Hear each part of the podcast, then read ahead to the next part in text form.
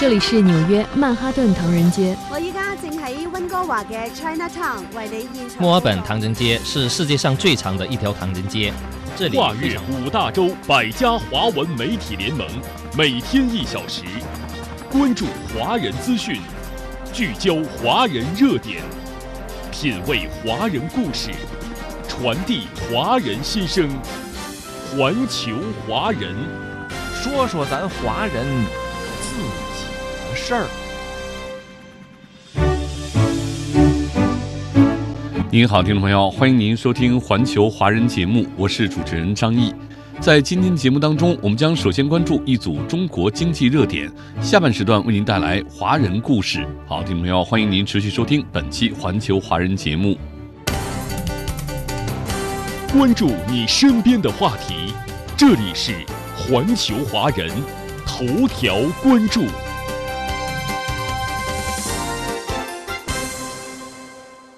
好，听众朋友，首先我们关注一组中国经济热点。二零二三全国网上年货节从二零二二年十二月三十号到二零二三年一月二十八号举办。商务部新闻发言人在昨天召开的新闻发布会上表示，目前各地正在积极组织电商平台、生产制造、快递物流企业紧锣密鼓的策划配套活动，更好激发线上消费活力。总台记者焦浩报道。商务部新闻发言人束觉婷介绍，这是商务部连续第三年会同相关单位共同指导举办全国网上年货节活动，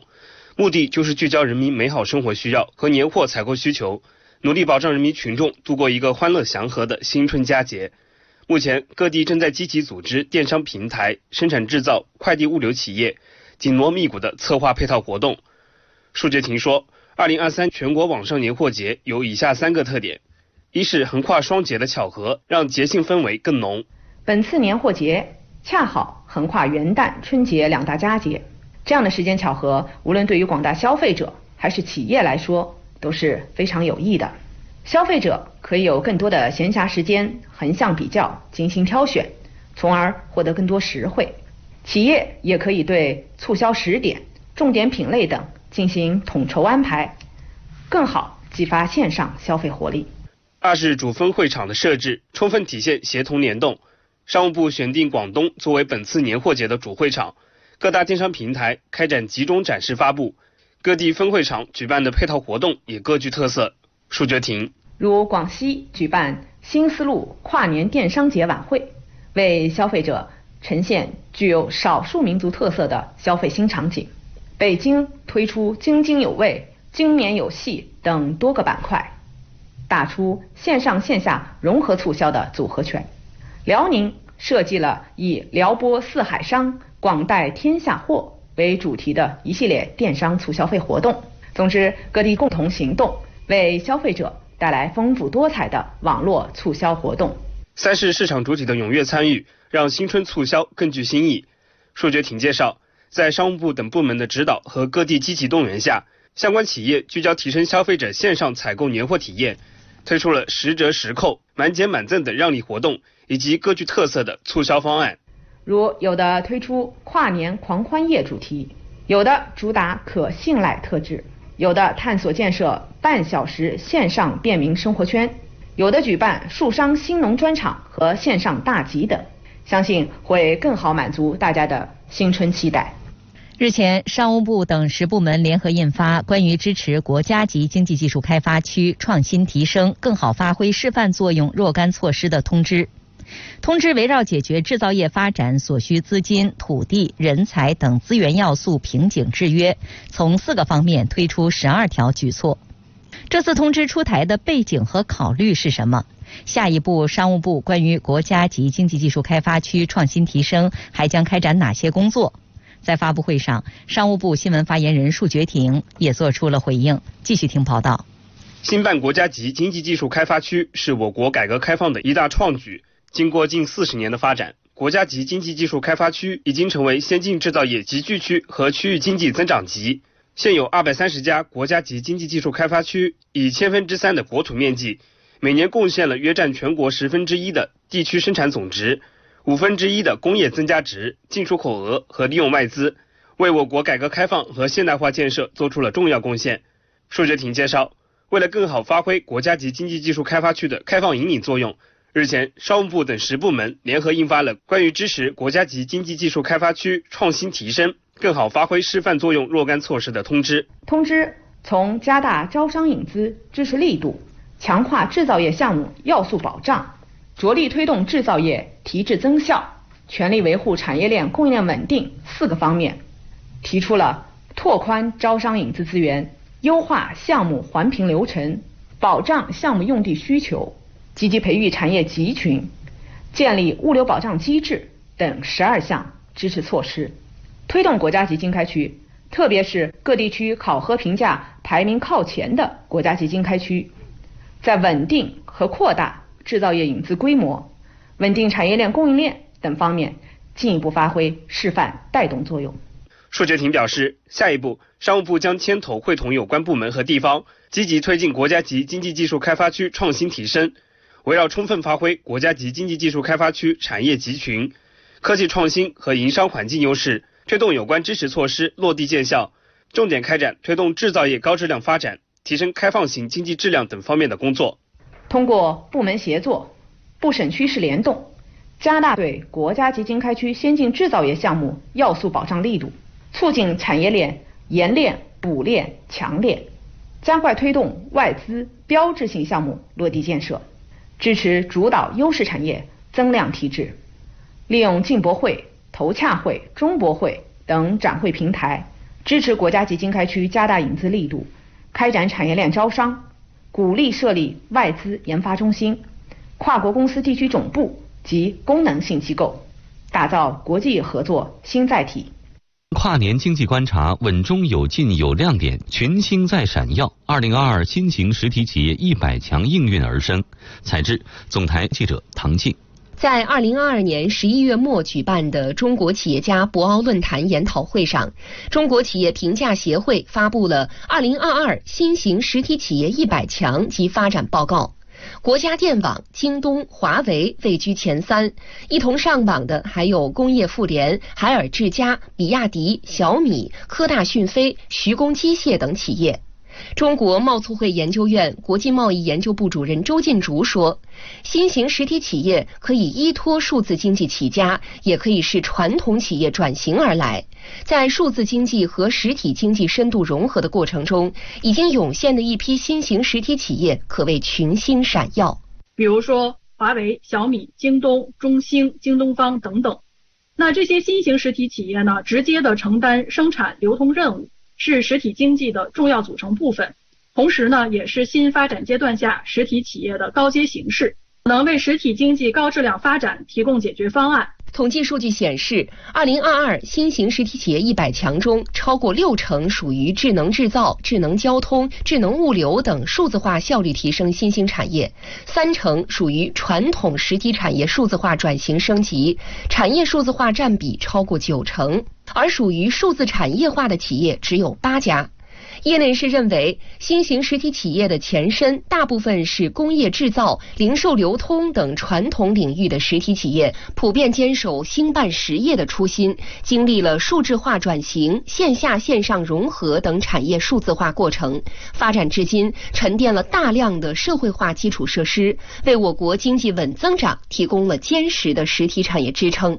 国务院发展研究中心市场经济研究所研究员任兴洲认为，新型实体企业最大的特点和优势就是优供给。新型实体企业不断的优化自身在生产制造、商品流通和现代服务这些个领域里边的专业能力和重要作用。新型实体企业通过产业链上下游的联通，来不断的优化流通和物流环节，来优化供给。以京东为例，凭借技术资源和基础设施优势，企业正在不断为中小微企业注入成长动力。京东消费及产业发展研究院院长刘辉说：“发布了一个叫“满天星”的计划，到去年的年底已经覆盖了二十八个城市，惠及一百二十万家中小企业。通过降低他们的采购成本，打通他们的供应链，让他们能够跟更多的大型中型企业产生协同。”帮助这些中小企业取得更好的发展。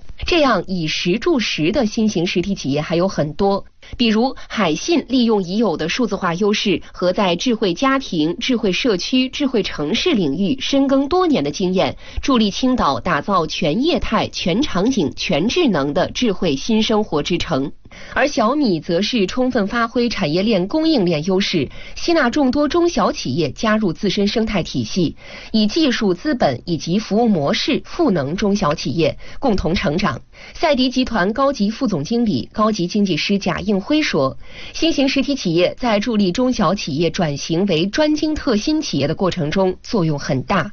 助力中小企业走专精特新的道路。那么，新型实体企业通过产业协同。”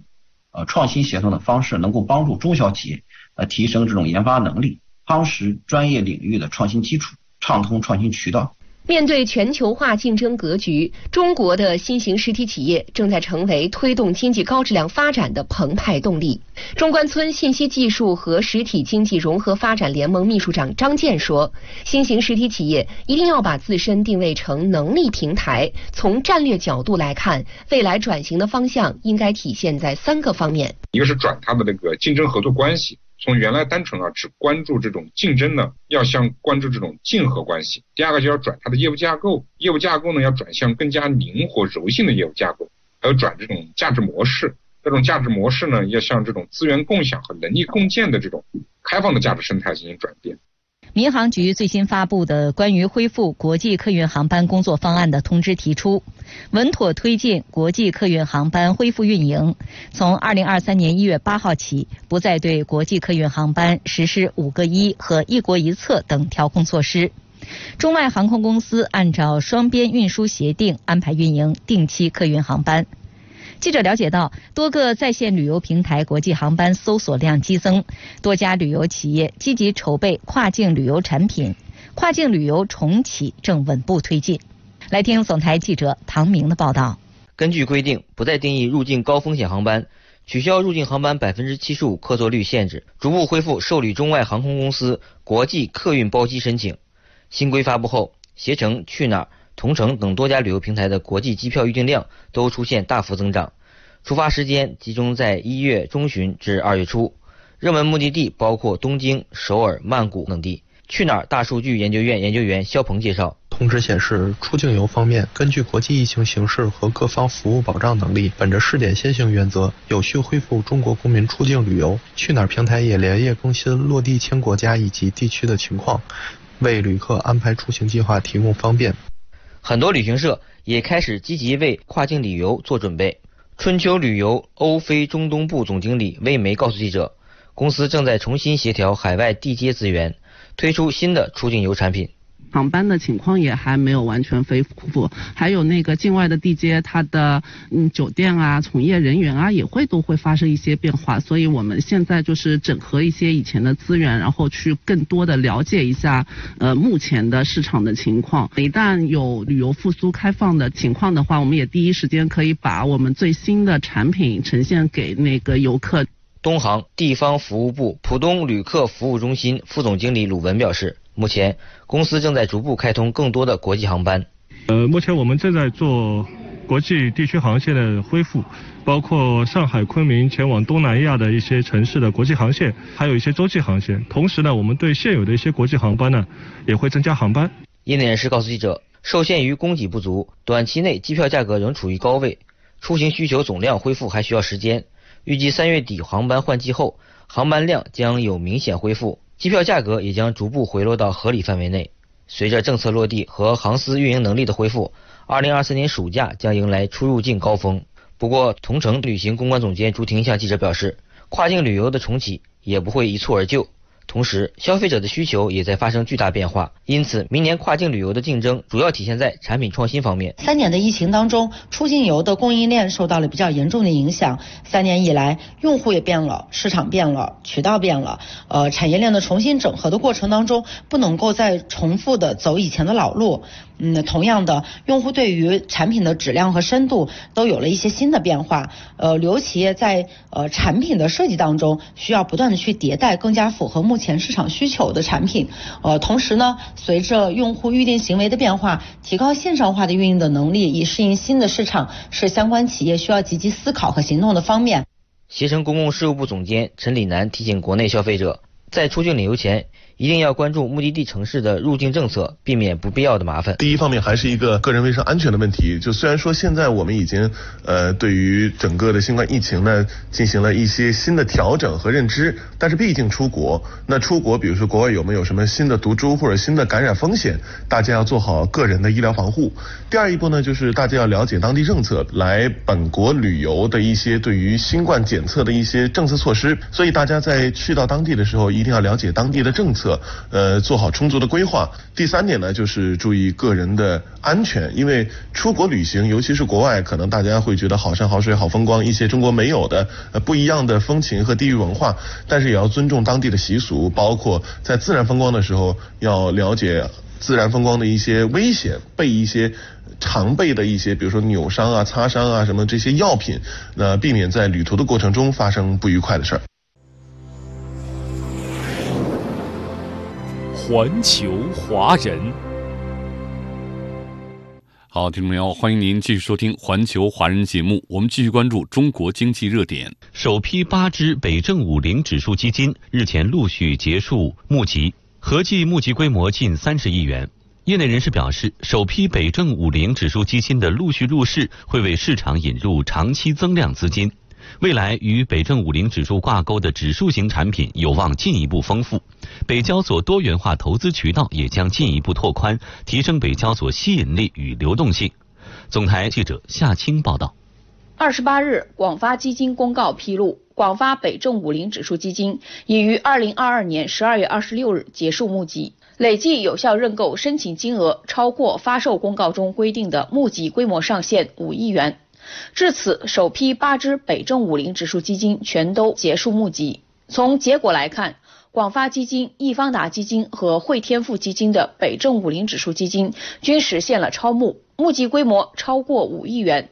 嘉实北证五零指数基金、南方北证五零指数基金、富国北证五零指数基金、招商北证五零指数基金募集金额分别为四点九六亿元、二点八亿元、二点六七亿元、一点六九亿元。华夏北证五零指数基金募集金额超过两亿元。八只基金最终规模合计近三十亿元。申万宏源首席市场专家桂浩明表示，虽然基金的总体规模不算很大，但是对北交所来说意义重大。这是第一批成建制的机构投资者。今年以来，特别是今年下半年以来，北交所所发行的股票的破发也是比较严重的，这就存在着一个相应的比较明显的一个价格洼地。那么在这种情况下，一些基金的组建啊，有利于对机构投资者的专业眼光啊展开投资，能够有效的提升对相关股票的一个需求，从而呢为这些股票的价格向价值的回归啊创造条件。随着这批基金的陆续建仓，增量资金将很快入场参与投资北交所上市公司。业内人士表示，今后将会有更多挂钩北证五零指数的基金产品和衍生品陆续推出，为北交所市场引入更多活水。前海开源基金首席经济学家杨德龙说：“那么专注投资于北证五零的公募基金已经募集完毕，这有利于推动北交所交易活跃度的提升。”同时提高市场的关注度，那未来还会有更多专注投资于北证五零指数的公募基金发行啊，有利于推动这个北交所呃发展壮大。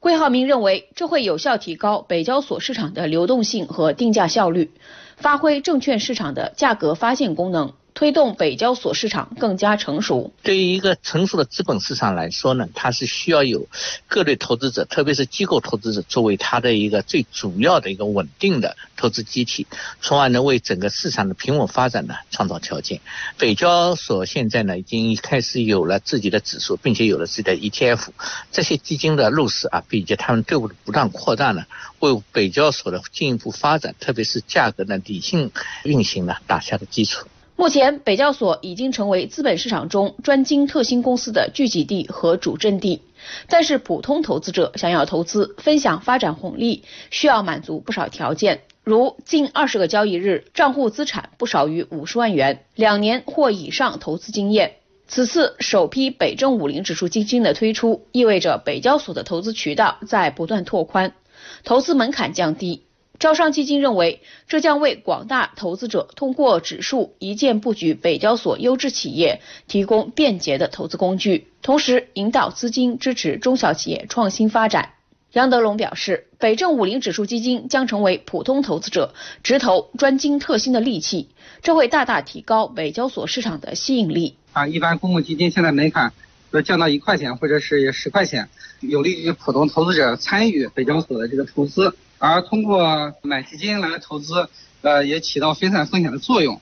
啊，特别是专注北证五零指数的这个基金，啊，因为北证五零指数呢属于规模较大，然后流动性较好的，呃，五十只成分股组成的，呃，所以从投资风险角度来看呢，比个人投资者直接入市交易股票风险要小一些。宁波舟山港立足国家重大发展战略。十年来实现一次次的自我超越。二零二一年，宁波舟山港完成货物吞吐量首次超过十二亿吨，连续十三年位居全球港口第一。融媒体报道追梦路上，日前采访了宁波舟山港股份有限公司副总经理任晓波，科技创新赋能中国港口硬核新力量。